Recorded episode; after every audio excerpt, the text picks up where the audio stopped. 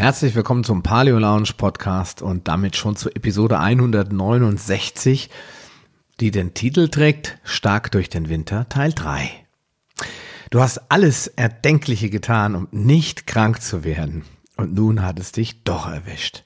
Kein Problem, das lässt sich nicht immer verhindern und manche Menschen behaupten sogar, dass der jährliche Infekt bei ihnen einen festen Platz einnimmt und sie es noch nie geschafft haben, ganz ohne Erkältung durch den Winter zu kommen.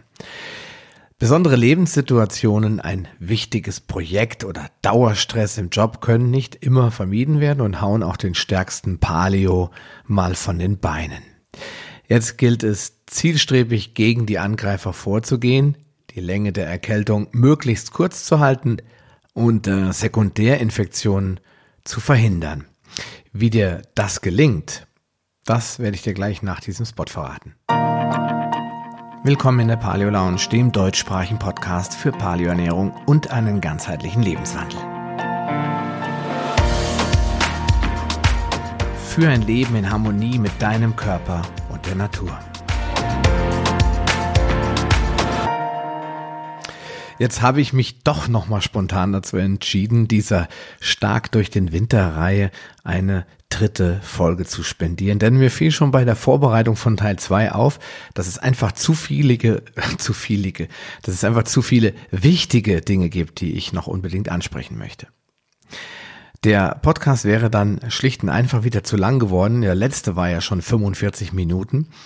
Und äh, bei meinen Solo-Folgen mag ich eigentlich ja schon ganz gerne in diesem Bereich 20 bis maximal 45 Minuten bleiben, damit du überhaupt die Chance hast, das alles zu verdauen und natürlich auch im Endeffekt umzusetzen. Denn darum geht es ja auch letztendlich, die Dinge auch anzunehmen und zu verstehen und umzusetzen.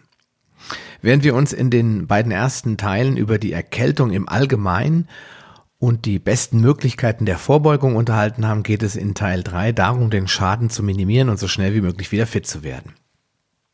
Die gute Nachricht zuerst, denn wenn es dich doch mal erwischt hat und du krank geworden bist, dann ist das eigentlich positiv. Denn Schnupfen, Husten und Halsschmerzen sind auch ein untrügliches Zeichen dafür, dass dein Körper die Eindringlinge jetzt schon identifiziert, erkannt hat und jetzt sein schwerstes Geschütz auffährt, um dem Spuk ein Ende zu setzen. Du bist also bei allem Elend schon jetzt auf dem Weg der Besserung. Während einer akuten Erkältung solltest du eher weniger essen, damit der Darm und der Organismus nicht unnötig mit Verdauungsarbeit belastet wird. Nicht falsch verstehen. Wenn du jetzt Hunger hast, ist das ebenfalls ein gutes Zeichen, dann isst natürlich. Aber wenn du das Gefühl hast, du musst dir dein Essen reinzwingen, weil Omi immer gesagt hat, Junge oder Kindchen, du bist doch krank, du musst essen, damit du wieder auf die Beine kommst, dann vergiss das mal, deine Oma in allen Ehren, lösch dir das aus dem Kopf. Wenn du nicht willst, wenn dein Inneres sich dagegen wehrt zu essen, dann lass es auch bleiben. Zu empfehlen sind daher eher heiße Suppen, viel Wasser, Kräutertee und Fruchtsäfte Hauptsäche, hauptsächlich äh, viele Vitamine, Mineralstoffe und Antioxidantien sollten in deinem Essen drin sein. Was du jetzt tun kannst, ist ein paar zielgerichtete Schritte einzuleiten, um auf diesem Weg ganz schnell wieder auf die Beine zu kommen. Und äh, Schritt eins ist natürlich die Bestandsaufnahme. Warum immer ich? Das habe ich mich 2015 gefragt, als ich den dritten Infekt in Folge hatte und einfach nicht so richtig gesund werden wollte. Damals hatte ich noch keinen blassen Schimmer von Nahrungsergänzung, kannte kein Vitamin D und Omega-3 und war auch sonst eher schulmedizinisch unterwegs. Das Immunsystem muss es doch irgendwie auch von alleine schaffen, dachte ich mir und musste doch recht schnell feststellen, dass dem eben nicht so ist. Wenn du wissen willst, was bei dir im Blut so los ist, dann starte am besten mit einem Bluttest, bei dem du zumindestens D3 und dein Omega-6 zu 3 Quotienten bestimmen lässt. Das geht zum Beispiel mit der Firma Lykon und äh, bei Norsan gibt's das auch für das Fettsäureprofil. Es geht ganz einfach und schnell von zu Hause Und ähm, ich werde das jetzt demnächst auch mal wieder tun, mal zu schauen, ob meine ganze Ölsauferei überhaupt irgendeinen positiven Effekt hat. Es gilt acht Prozent zu schlagen. Also der Omega-3-Anteil in deinen Blutzellen sollte bei acht Prozent liegen. Besser natürlich noch ein bisschen mehr. Alles, was unter 5, irgendwas Prozent liegt oder unter 6 Prozent ist eigentlich schon eine ganz klare Unterversorgung. Beim Vitamin D, ich weiß, ich wiederhole mich, da liegt der Vitamin D-Blutwert bei 50 bis 70 Nanogramm pro Milliliter oder natürlich besser. Wenn du dir den Omega-3-Quotienten dann anschaust, dann äh, streiten sich auch da wieder die Fachleute, was sinnvoll ist. Ich bin der Meinung, alles, was besser als 5 zu 1 ist, ist schon ziemlich gut. Ähm, wenn du 4 zu 1 oder 3 zu 1 schaffst, bist du schon spitzenmäßig unterwegs. Deswegen ist es eigentlich immer leichter, auf den prozentualen äh, Fettsäuregehalt zu achten, zu gucken, wie viel Prozent deiner Fettsäuren im Blut sind denn Omega-3-Fettsäuren. Und ja, wie schon gesagt, 8 Prozent, da bist du auf dem guten Weg. Ja, und wieder gilt, das habe ich dir ja schon das letzte Mal gesagt, wenn du schon irgendwelche Erfahrungen mit solchen Bluttests gemacht hast, sei es von Medivere oder von dem eben angesprochenen Lykon oder was auch immer, also alles, was irgendwie von zu Hause geht, dann würde ich mich sehr freuen, dein Feedback darüber zu bekommen. Wie findest du das? Ist das online bequemer? Äh, kannst du das alleine machen mit dem pieksenden Finger? Ist das eine saubere Sache? Kriegst du schnell Antwort? Ähm, was auch immer interessant ist, wie sieht die Auswertung aus? Bekommst du da irgendwie so ein Briefchen oder bekommst du einen Zugang zu einem Online-Portal, wie bei Lykon zum Beispiel, wo du dann halt auch alles online sehen kannst mit einem richtigen Account, wo du dann auch wirklich alle Blutergebnisse über die Jahre dir dann dort immer wieder anzeigen lassen kannst. Oder sagst du, mache ich gar nicht, also interessiert mich überhaupt nicht. Ich gehe zum Arzt meines Vertrauens und mache das lieber dort. Das würde mich wirklich interessieren. Schreib mir doch eine Mail dazu oder komm in die Facebook-Gruppe und erzähl da von deinen Erfahrungen. Ich habe es ja in der letzten Folge schon gesagt, aber das ist für mich immer spannend, denn ich persönlich habe nicht so viel Erfahrung mit diesem Bluttest. Ich höre aber immer wieder ganz unterschiedliche Botschaften und ich möchte da gerne mal so ein bisschen was an zusammenfassenden Erfahrungen einsammeln. Okay, also Bluttest gemacht, alles in Ordnung ähm, oder eben nicht. Das, du hast, dich hat's ja jetzt offiziell erwischt. Davon gehen wir einfach mal aus. Also gehst du Schritt zwei in die nächste Stufe, die Speicher auffüllen. Denn Infekte kommen ja selten von allein und äh, sie kommen auch selten äh, bei Menschen oder es treten selten bei Menschen auf die ausgepowerte vollgestopfte, bis zum Rand gefüllte Speicher haben, sondern meistens sind es eben die Leute, die das vernachlässigt haben, die dann den dritten oder vierten Infekt, wie ich damals 2015, hintereinander zu beklagen haben. Wenn du nun also die wichtigsten Werte kennst und bei dir alles im grünen Bereich ist, dann musst du zumindestens in diesem Bereich, wo du die Blutwerte getestet hast, nicht sonderlich viel ausgleichen, sondern solltest einfach weiter regelmäßig auf eine ausreichende Zufuhr achten. Gesunde Ernährung ist natürlich auch ein wichtiger Punkt, wenn nicht sogar noch der wichtigere Punkt. Aber sind die Werte deutlich schlechter, dann kannst du damit anfangen, täglich ein gewisses Volumen an Vitamin D und Omega-3 aufzufüllen. Und jetzt ganz wichtig, ohne dass du weißt, wo du stehst, solltest du nicht unbedingt auffüllen. Es ist äh, immer fraglich, äh, wo geht die Reise hin? Du läufst jetzt in der Regel auch nicht morgens los und läufst einfach mal los und guckst mal, wo es dich hinbringt, sondern du hast ein klares Ziel, du weißt, wo du jetzt bist und wo du hin willst.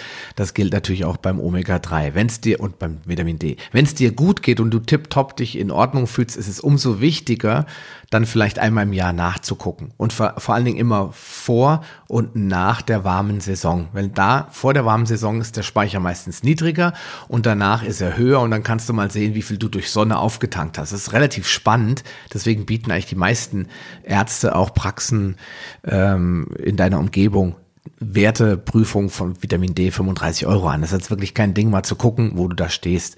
Und ähm, jetzt, was die Auffüllung betrifft, ich habe es in dem letzten Podcast schon mal gesagt, es gibt keine toxische Vitamin D-Dosis. Ähm, es jedenfalls besteht bei den normalen menschlich äh, üblichen Einnahmemengen kein Risiko. Also wenn du jetzt zwischen 5000 und 10.000 internationalen Einheiten zu dir nimmst, das sind vier, fünf Tröpfchen von dem Öl, je nachdem wie hoch die Dosierung pro Tropfen ist. Und wenn du das hoch äh, machst bis 10 Tropfen, dann kommst du auf 10.000 IE. Ähm, da gibt es keinen einzigen wissenschaftlichen Nachweis, dass das zu toxischen Nebenwirkungen führt. Also insofern, ich persönlich nehme 10.000 internationale Einheiten, also 10 Tropfen oder auch mal 11, ja, weil das sind eigentlich nur 800 pro Tropfen bei meinem Präparat. Und meine Frau nimmt wegen ihrer Arthrose, das hatte ich letzte Woche Folge schon gesagt, also letzte Woche 20 Tropfen, also ungefähr 16.000 IE. Ja, beim Omega-3, da bin ich relativ streng. Ich persönlich nehme jeden Tag mindestens einen bis anderthalb, je nachdem wie, wie gefüllt die Esslöffel sind, äh, ein, also ein bis zwei Esslöffel. Das sollten um die drei Gramm sein. Vielleicht sind es auch vier. Mir kommt es da nicht so genau auf die Menge an. Ich nehme das wirklich tagtäglich das ganze Jahr durch, weil ich glaube, dass Stress Entzündungen produziert, dass unser Lifestyle immer mal wieder Entzündungen produziert, Sport, ähm, jeglicher Art. Äh, wir werden da nochmal drüber sprechen. Ich werde nochmal einen Podcast über Stressoren machen. Und ähm, deswegen kann ich damit, glaube ich, nicht viel falsch machen. Es ist nur, after all, wie der Engländer sagt, nur Fett. Es ist eigentlich nichts, was einem schaden kann. Deswegen empfehle ich da, wenn du es bisher noch nie getan hast, gerade jetzt bei der Auffüllphase, gerne auch zwei Esslöffel von dem Omega-3 täglich einzunehmen. Und dann kannst du natürlich Vorher hast du geschaut, nicht so doll, fängst an, nimmst deine zwei Esslöffel und dann guckst du am Ende mal rein nach drei Monaten und sagst, hm, wo stehe ich denn jetzt? Bist du bei acht Prozent angelangt? Kannst du auf ein Esslöffel oder auf zwei Teelöffelchen reduzieren, je nachdem. Dann guckst du nochmal vielleicht nach einem halben Jahr und bist du dann wieder abgesunken, gehst du vielleicht wieder ein kleines bisschen hoch, so damit du die acht Prozent immer schön hältst. Und weil ich da keine Lust drauf habe, mir jetzt alle paar Monate den Finger zu stechen, bleibe ich halt einfach bei einer Regeldosis, die sich für mich bewahrheitet hat und die liegt bei eben zwei Esslöffeln oder anderthalb. Ja, wie schon gesagt, bei den Tests gilt es immer auch regelmäßig mal nachzuschauen, wo man steht, um einfach sagen zu können, wenn man in ein Gespräch reingeht mit einem Arzt zum Beispiel und sagt, ja, ja, ich, ich habe ja Morbus Crohn, wie sehen denn die Werte aus? Und dann sagst du, okay, Vitamin D, Omega-3 ist bei mir alles tipptopp, das weiß ich aus eigener äh, Erfahrung oder das habe ich selbst testen lassen und dann bist du schon mal da, clean, dann musst dich da nicht drum kümmern. Ja, und wenn du natürlich gerne und viel in der Sonne bist, dann kannst du das D3 natürlich im, im Sommer komplett weglassen. So machen wir das. Meine Kinder sind nur draußen. Wir sind äh, zweimal im Jahr im Urlaub, einmal zum Wandern, einmal in der, äh, am, am Meer und sind dadurch halt auch immer viel an der Sonne. Und deswegen kann ich nur sagen, wenn das bei dir der Fall ist, brauchst du im Sommer kein Vitamin D mehr supplementieren. Um ganz sicher zu gehen, kannst du dann ja im Herbst, wenn du weißt, jetzt kommt die kalte Jahreszeit, wieder mal gucken. Und wenn du merkst, oh holla, da geht's aber bergab, dann kannst du mit der Supplementierung im Oktober auch wieder anfangen. Ja, dann sind wir bei Schritt drei. Du hast den Infekt jetzt äh, doch mal bekommen und musst ihn jetzt aktiv bekämpfen. Dann ähm, ja, gilt eigentlich aus meiner Sicht immer, auf Medikamente würde ich prinzipiell so lange wie möglich verzichten. Denn äh, meist werden damit ohnehin nur die Symptome behandelt und nicht etwa die Erkältung geheilt. Auch wenn das anders transportiert wird in den Medien, da wird den Leuten dann verkauft, nimm das und dann stehst du auf, aus dem Rollstuhl wieder auf oder du bist dann wieder topfit. Also es gibt da so eine Werbung für, für irgendein Schmerzmittel. Die Oma kann wegen schlimmen Schmerzen in Gelenken gar nicht mehr mit den Kindern spielen oder mit den Enkelkindern und dann bekommt sie weiß ich nicht, irgendein Präparat, ein Entzündungshemmer und dann anschließend hüpft sie rum wie ein junges Reh. Ähm, damit werden meiner Meinung nach nur völlig falsche Botschaften transportiert. Medikamente sind symptomatisch ausgerichtet. Das ist auch gut, wenn es einem wirklich dreckig geht, weil die Kopfschmerzen muss ja keiner mitleben, aber sie heilen dich nicht. Deswegen würde ich sie, wenn es irgendwie geht, weglassen. Da Erkältung primär, und das sage ich jetzt mit dem kleinen Anführungsstrichen, primär durch Viren verursacht werden, dann macht der Einsatz von Antibiotika auch überhaupt gar keinen Sinn. Es gibt natürlich eine Ausnahme, wenn man eine sogenannte Superinfektion hat. Das heißt, die erste Infektionsstufe ist nicht ausgeheilt oder nicht abgeschlossen worden. Die Leute haben ihren Schnupfen, ihren Husten, ihre Halsschmerzen weiter verschleppt und dann, wer kennt das nicht, gibt es einen Rückfall, so hat meine Oma immer das genannt, äh, medizinisch oder schulmedizinisch nennt man das eine Superinfektion oder eine Sekundärinfektion und ganz oft sind dann auch Bakterien im Spiel. Dann muss man natürlich mit dem Arzt sprechen und gucken, ob es das doch mal Sinn macht, Antibiotika einzusetzen. Ich persönlich äh, versuche das in 99 Prozent der Fälle auszuschließen, dass es überhaupt erst zu einer Sekundärinfektion kommt.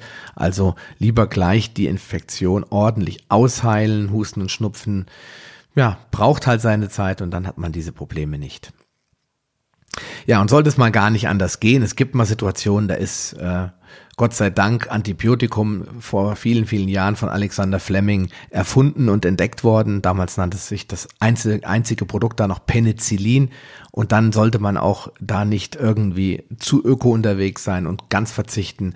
Denn wenn es zu wirklich schweren äh, bakteriellen Infektionen kommt, dann kann das auch sehr, sehr hohe Folgeschäden ähm, nach sich ziehen. Also es gilt immer abzuwägen, Nutzen und Schaden, den man sich mit Antibiotika zuführen könnte, eventuell das miteinander in, in Einklang zu bringen, sagen, was ist mir jetzt wichtiger oder wie fühle ich mich gerade. Dann solltest du aber auf jeden Fall im Anschluss daran den Darm wieder sanieren, zum Beispiel durch äh, aktive Lactobacillen oder wie ich das ganz gerne mache mit diesen Endosporen, also Bacillus subtilis äh, etc., also Endosporen sind ja die Polizei, die Wächter im, im Darm, die sorgen dafür, dass bestimmte Bakterien sich vermehren dürfen, nämlich die nützlichen und andere wiederum eingedämmt werden. Das, sie wirken dann natürlich, natürlich antibiotisch auf bestimmte Bakterienstämme. Sie regulieren also die, das Mikrobiom und das empfehle ich immer als zweite Stufe. In der ersten Stufe gilt es erstmal wieder aufzubauen. Da gibt es unendlich viele Produkte. Vielleicht werde ich dazu auch nochmal einen gesonderten Podcast machen. Ich kann eigentlich nur empfehlen, die Darmsanierung dann im Anschluss nach dem Antibiotika sofort durchzuführen, damit die Darmbarrieren wieder geschlossen werden und sich da nichts Schlimmeres entwickeln kann. Ja, solltest du dich sehr elend fühlen und das Gefühl haben, du musst dringend ein Medikament nehmen, um deine Beschwerden in Anführungsstrichen zu lindern, dann verwende ausschließlich pflanzliche Präparate. Das hat die äh, pharmazeutische Industrie sehr gut verstanden, dass wir äh, es nicht mögen, wenn zu viel Chemie drin ist. Es gibt also durchaus schon sehr viele rein pflanzliche Präparate. Und äh, ich habe damit gute Erfahrungen gemacht, vor allen Dingen bei meinen Kindern, weil die werden ja nun mal immer wieder krank. Jetzt nicht mehr so schlimm, weil sie eben schon sechs und acht sind, aber als sie mal so zwei, drei waren, da haben die ja von einer Rotznase zur nächsten gelebt. Da gab es eigentlich selten eine Phase, wo nicht irgendwo Taschentücher oder Nasenspray gebraucht wurde. Und ähm, deswegen habe ich da persönlich ganz gute Erfahrungen gemacht. Habe auch beim Kinderarzt immer gesagt, wir wollen ausschließlich pflanzliche Präparate. Und äh, die haben natürlich auch deutlich weniger, wenn nicht sogar überhaupt gar keine Nebenwirkungen. Meist beinhalten sie dann zusätzlich auch noch Bioflavonoide, das sind natürliche Antioxidantien, die dein Immunsystem merklich stärken können und somit auf Dauer der Erkältung spürbar reduzieren. Mit den folgenden äh, Präparaten, die ich jetzt einfach mal so in den Raum werfe, habe ich eigentlich nur gute Erfahrungen gemacht. Die sind 100% pflanzlich. Die wirken natürlich auch nicht wie die goldene Heilpille. Das darfst du jetzt auch nicht erwarten, aber sie lindern die Beschwerden sehr effektiv und schaden im Körper nicht. Zum Beispiel, was ich als Sänger auch immer gerne verwende gegen Heiserkeit, ist Gelo Revoice.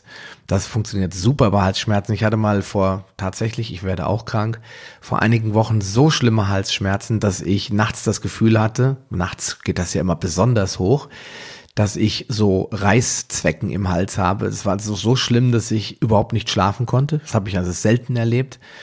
Da habe ich dann äh, Gelo Revoice genommen. Ich habe das mitten in der Nacht im Bett gelutscht und das ist natürlich nicht weggegangen. Das wäre jetzt gelogen, aber es hat deutlich geholfen gegen die Schmerzen, so dass ich wenigstens wieder schlafen konnte. Und das habe ich dann einige Tage extensiv gelutscht, alle, weiß nicht, sechs, sieben Stunden mal so eine Tablette, die gibt es in verschiedenen Geschmacksrichtungen und das wirkt wirklich ziemlich gut gegen Halsschmerzen und auch sehr gut gegen Heiserkeit, wenn du zum Beispiel immer mal wieder Probleme hast. Vielleicht hast du einen eigenen Podcast oder du hast äh, bist Speaker oder äh, musst äh, im Arbeits- im Vertrieb, musst viel reden, dann weißt du ja, dass deine Stimme ja mehr oder weniger dein Kapital ist und dann kann ich diese Tabletten oder diese Lutschtabletten eigentlich nur empfehlen. Ansonsten gibt es noch von der gleichen Firma Gelo Mirtol das ist ähm, auch rein pflanzlich zum Schleimlösen und besseren Abhusten. Also wenn du die Schnupfenphase äh, schon hinter dir hast und bist beim Husten gelandet, ja, das ist ja immer der nächste Schritt, dann kannst du da zumindest den Schleim lösen und das trockene, äh, diesen trockenen Husten bekämpfen, dass es sich alles löst und du dann auch wieder schnell äh, dich wohler fühlst und nicht äh, durch den Hustenreiz immer wach wirst. Und für die ganzen Schnupfen-Leute unter euch, Sinopret ist, weiß ich nicht, kenne ich schon seit meine Kinder auf der Welt sind. Vorher habe ich das auch schon mal genommen. Ist rein pflanzlich, löst den Schleim mehr in den oberen Nasenschleimhäuten, lässt die abschwellen und auch da wieder kein Wunder zu erwarten, aber kann ich nur empfehlen aus eigenen, ja, aus eigener Erfahrung ist ein super rein pflanzliches Mittel und ähm, kann man auch wirklich gar nichts mit falsch machen. Auch bei Kindern wird das immer wieder von den Kinderärzten verschrieben, einfach um das Ablösen des Schleims zu erleichtern, sodass die besser atmen und besser schlafen können. Ja, und dann seit kurzem weil ich habe ja einen Podcast aufgenommen mit dem lieben Fabian Völsch von Brain Effect, gibt es natürlich noch einen kleinen weiteren Geheimtipp, nämlich CBD-Öl. Das ist äh, ein Cannabidiolöl, das super wirkt, auch gegen Schmerzen. Ich habe es schon getestet. Ähm, es soll ja gut helfen bei der Regeneration nach dem Sport. Jetzt bin ich nicht so der super High-End-Leistungssportler, mache ab und zu Intervalltraining, fahre Fahrrad und laufe und so weiter, aber ähm, ich habe immer mal so Probleme, wenn ich sehr gestresst bin, einzuschlafen. Meine Frau hat sogar noch viel mehr Probleme, deswegen haben wir es bestellt, haben es getestet und ja, wir müssen die Erfahrung noch sammeln. Es ist jetzt erst zwei Wochen her. Aber was ich schon merke, ist, dass ich ähm, bei leichten bis mittleren Schmerzen damit auch positive Effekte erziele. Da gibt's aber noch viele andere Sachen. MSM zum Beispiel, das ist das natürliche Schwefelpräparat, das gibt's in Pulverform, das kann man auch als Schmerzlinderungsmittel einsetzen. Ich verwende es sehr gerne. Ich habe das auch hochdosiert genommen, also so, das ist wie so ein Pulver, so eine Riesenbox ist das. Da mache ich mir dann so einen Teelöffel in ein Glas Wasser. Schmeckt leider sehr bitter, aber es hilft auf jeden Fall oder hat mir auf jeden Fall bei meinen Rückenschmerzen geholfen. Das sind alles so pflanzliche, natürliche Schmerzmittel, bei denen du keinerlei Nebenwirkungen hast, außer vielleicht einen ekelhaften Geschmack im Mund und wo du dir selbst auch keinen Schaden mit zufügen kannst. Die Links packe ich dir unten rein, auch zu dem Interview mit Fabian Völsch. Vielleicht hast du das ja noch gar nicht gehört. Ist auf jeden Fall spannend. Okay, du lebst noch. Und bevor es allzu lange dauert, denn schließlich will ja keiner tagelang im Bett rumliegen, kannst du nun damit beginnen, die Infektion effektiv auszutrocknen. Ganz, ganz wichtiger Hinweis hier an dieser Stelle. Ähm, meine Oma hat schon immer gesagt, äh, eine Erkältung dauert eine Woche und mit Medikamenten eine Woche. Also eigentlich wussten das schon unsere Vorväter, unsere Opas und Uropas und Uromas, dass Erkältungen nicht durch Medikamente beschleunigt heilen. Es gibt ein bisschen so ein paar Ausnahmen. Es gab mal einen ganz, ganz bekannten Vitamin C-Forscher, Linus Pauling hieß der. Der hat sich selbst mit Vitamin C therapiert und hat da von wunderbarsten Ergebnissen berichtet. Ähm, er wusste aber nicht warum. Wir wissen heute, warum das so gut war. Denn äh, Vitamin C hat einen Effekt, dass es prooxidativ wirkt. Das heißt, aus dem antioxidativen Vitamin C wird ein oxidatives Vitamin C. Jetzt könntest du sagen, boah, das will ich ja nicht, will ja nicht meinen Körper zerstören.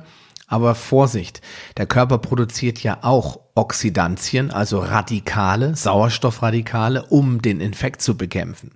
Wenn du jetzt antioxidativ wirkende Supplemente nimmst, dann wirkst du dem eigentlich entgegen. Es gibt zwei Möglichkeiten, wann du das tun kannst, und zwar immer vorher und nachher. Aber während du den aktiven Infekt hast, solltest du möglichst keine zusätzlichen Antioxidantien zu dir nehmen. Vielleicht erklärt das auch, warum der Körper dann so wenig Hunger hat. Erstens mal ist er mit sich selbst beschäftigt. Das Immunsystem kämpft gegen den Infekt. Das ist die eine Sache und braucht jetzt nicht noch Energie oder möchte keine Energie aufwenden für Verdauungsarbeit. Das ist eine ganz, ganz klare Erklärung dafür. Und auch ein Grund, warum man Kinder nicht zum Essen zwingen sollte, wenn sie krank sind, weil wenn sie nicht wollen, dann äh, hat das auch einen ganz klaren Grund.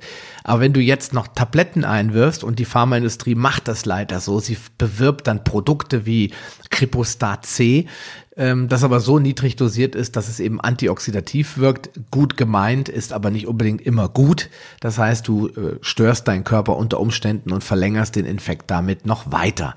Deswegen auch diese ganzen Tipps ähm, äh, von wegen Kurkuma hilft bei mir gut und so weiter, halte ich für fragwürdig, ob das wirklich die Heilung des Infektes ja beschleunigt, also dass du schneller wieder fit wirst oder ob die Leute sich nur einbilden. Ich persönlich gehe davon aus, dass es mehr mit Einbildung zu tun hat. Die Leute denken, oh, ich habe was getan. Das fühlt sich schon mal generell gut an, wenn man was gegen seine Infektion tut. Und deswegen, äh, ja, ist es auch nicht schlimm, wenn du es tust, aber wenn du von mir einen wirklichen äh, Hack haben willst oder einen Geheimtipp, dann lass das Zeug aus dem System raus in dem Moment, wo du einen aktiven Infekt hast.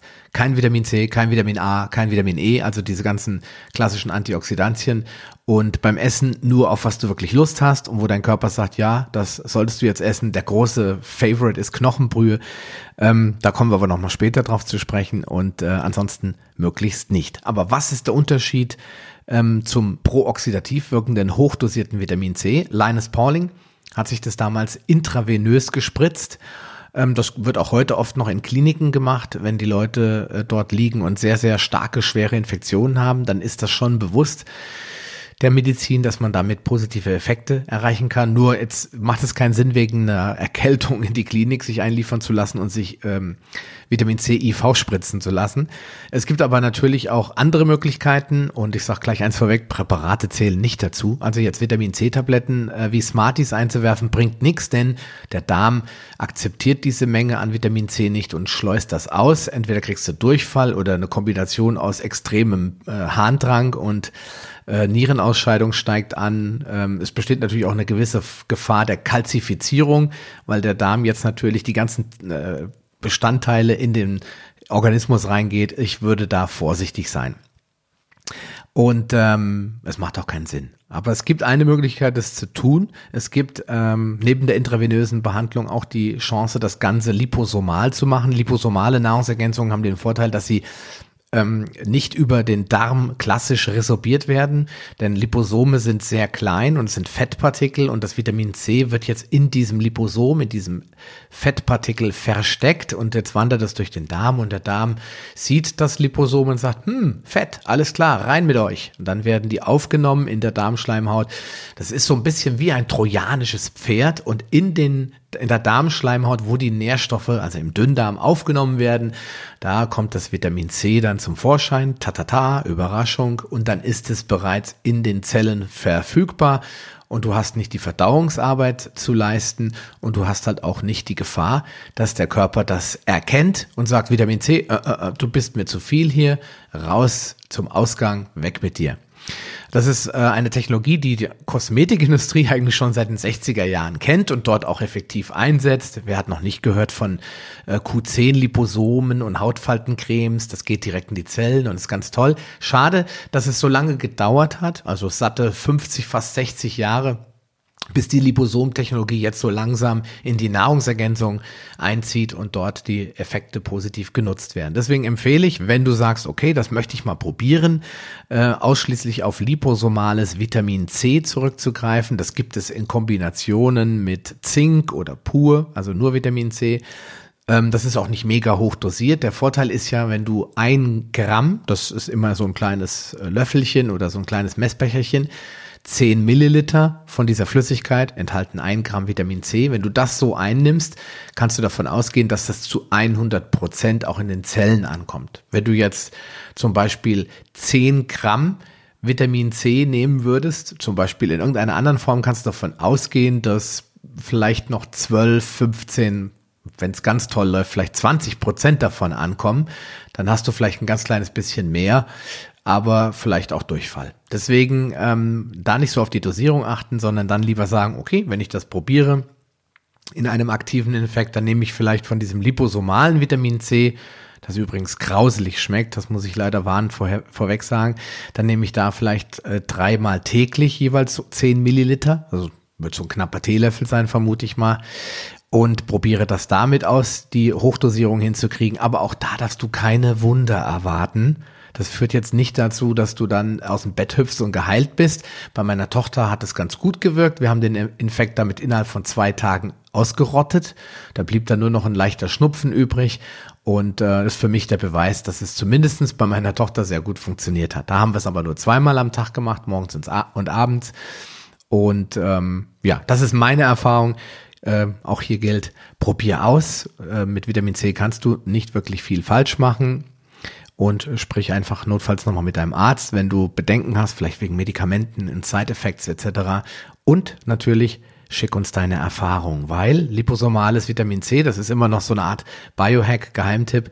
Keiner hat so richtig viel Erfahrung damit. Wir würden uns freuen, wenn du da mal deine Erfahrung mit uns teilst. Also ich persönlich habe es nicht genommen, meine Frau benutzt es aber in verschiedenen Varianten und meine Kinder haben es schon getestet und es hat funktioniert, aber vielleicht funktioniert es bei dir ja noch besser oder gar nicht oder wie auch immer. Schick uns deine Erfahrungen, also per Mail oder in der Facebook-Gruppe. Ja, das war jetzt ein relativ langes Kapitel, aber ich äh, muss dazu auch noch mal einen Podcast machen, äh, wenn es um liposomale Formulierungen geht, so nennt man das.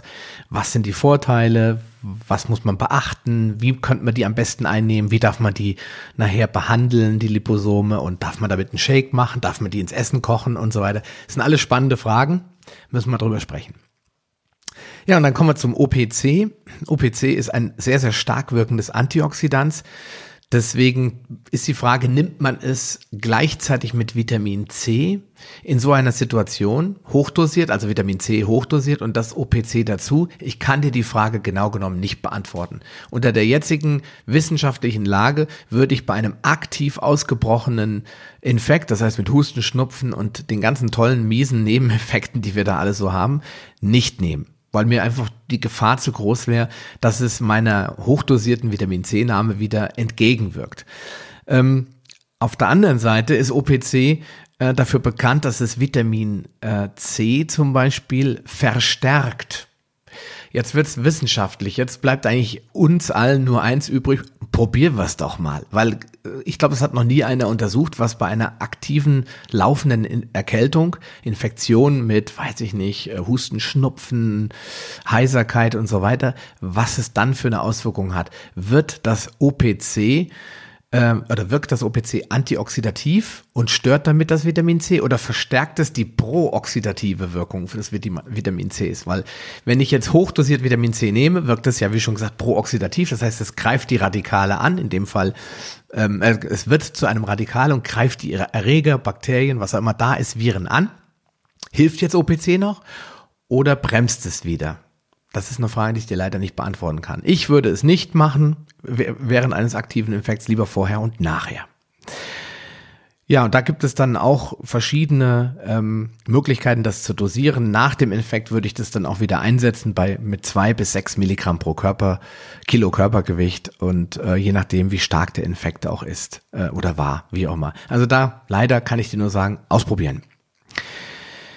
Ganz oft sind es aber auch die Symptome, die uns quälen und äh, selbst wenn wir uns nicht allzu schlecht fühlen, sind Husten, Schnupfen und Co. ja doch nervig. Ja, da kommt dann wieder das Hausmittel, da wird dann wieder relativ interessant.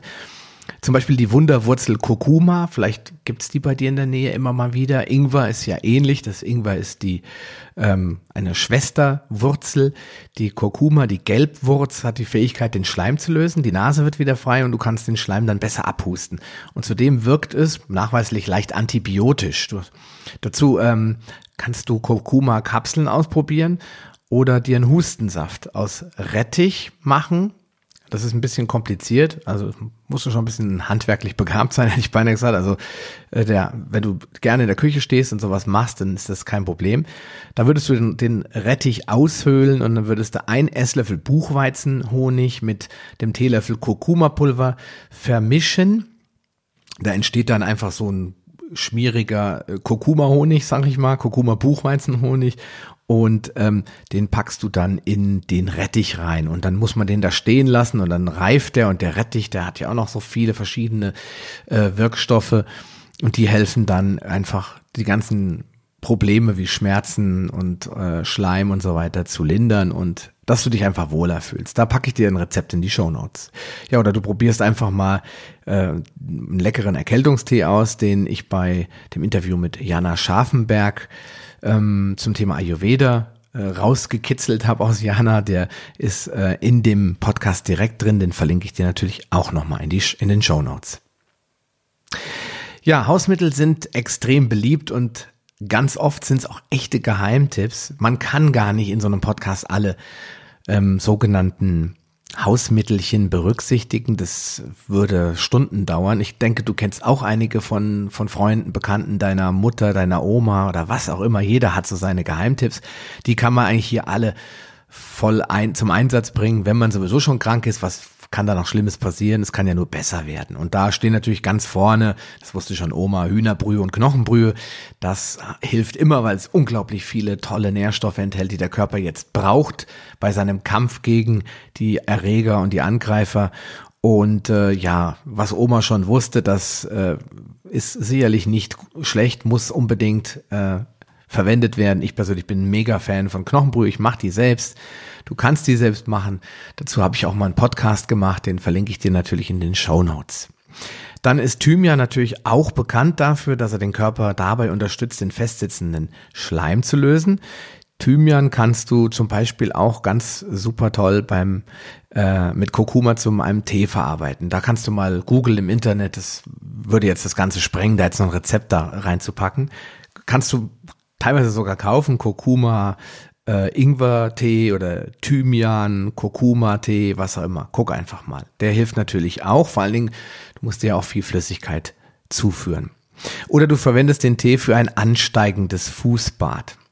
Jetzt wird es ein bisschen wissenschaftlicher. Ich musste mich auch erstmal damit beschäftigen.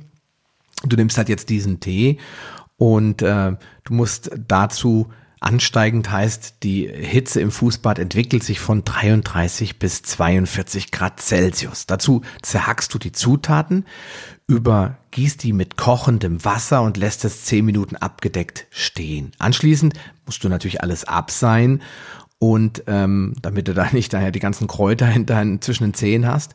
Und dann bleibt einfach nur noch dieser heiße, diese teeartige Substanz übrig. Du kühlst das Ganze jetzt ab auf 33 Grad Celsius. Dafür musst du halt ein Thermometer verwenden, das genau anzeigt, so ein Babythermometer vielleicht oder so ein äh, Fleischthermometer.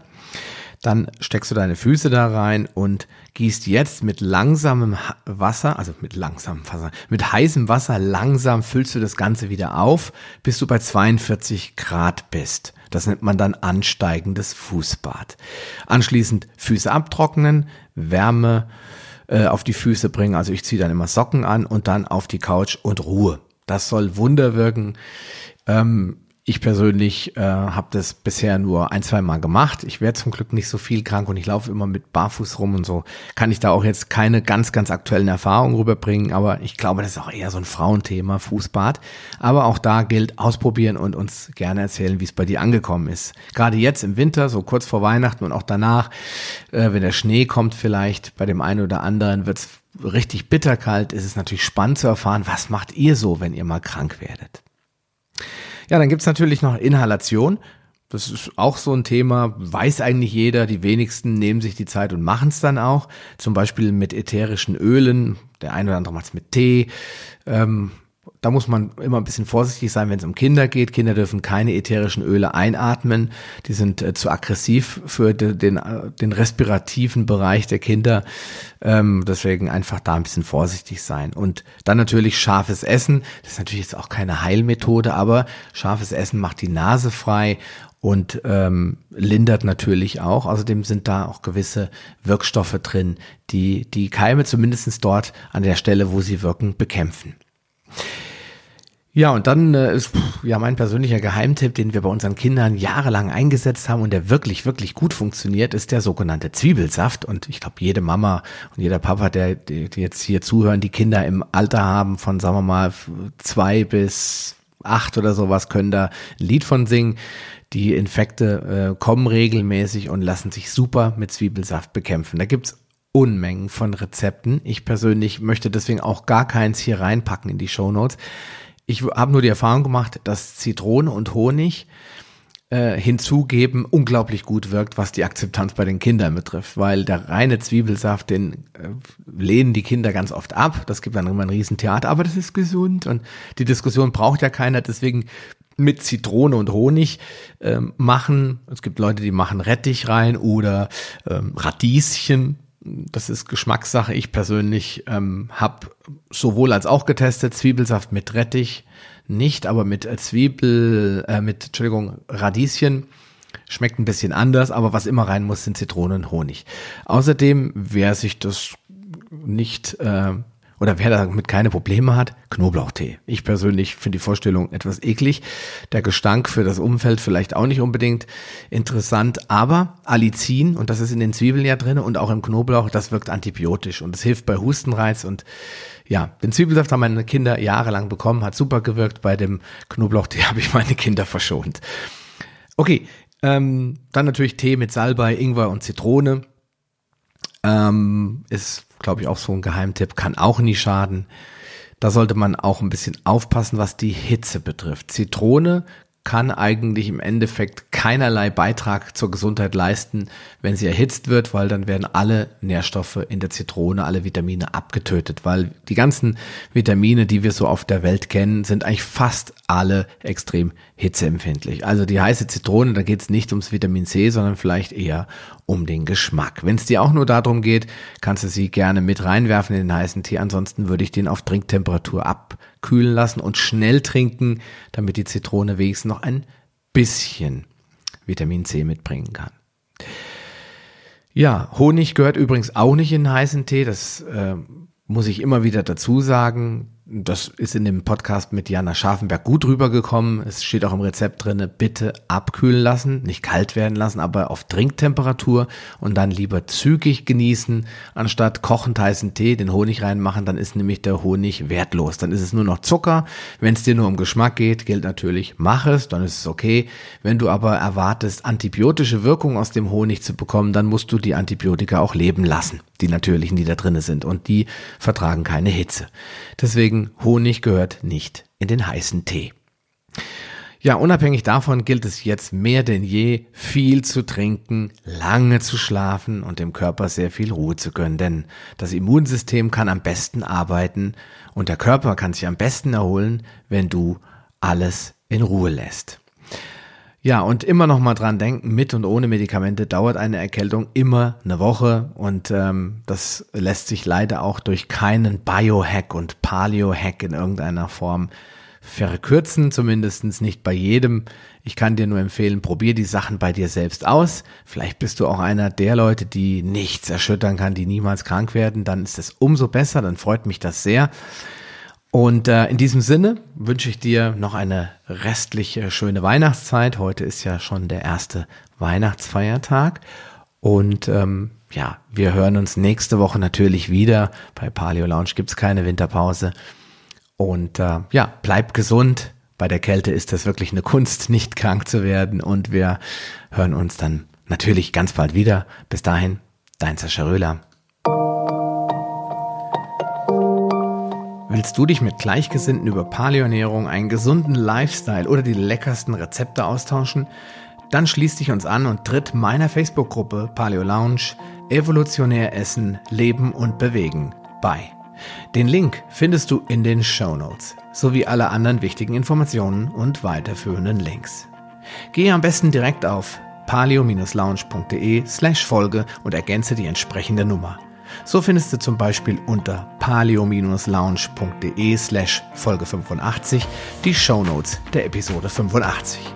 Ein Archiv aller Podcast-Episoden findest du unter paleo-lounge.de slash podcast. Damit du auch in Zukunft keine Folge mehr verpasst, solltest du diesen Podcast jetzt direkt abonnieren. Du findest ihn bei iTunes, Stitcher Radio, TuneIn, Podcast.de, Spotify und vielen anderen Podcast-Verzeichnissen. Ich freue mich, wenn du beim nächsten Mal wieder einschaltest und wünsche dir viel Erfolg bei der Umsetzung deiner persönlichen Ziele. Bleib gesund, dein Sascha Röhler.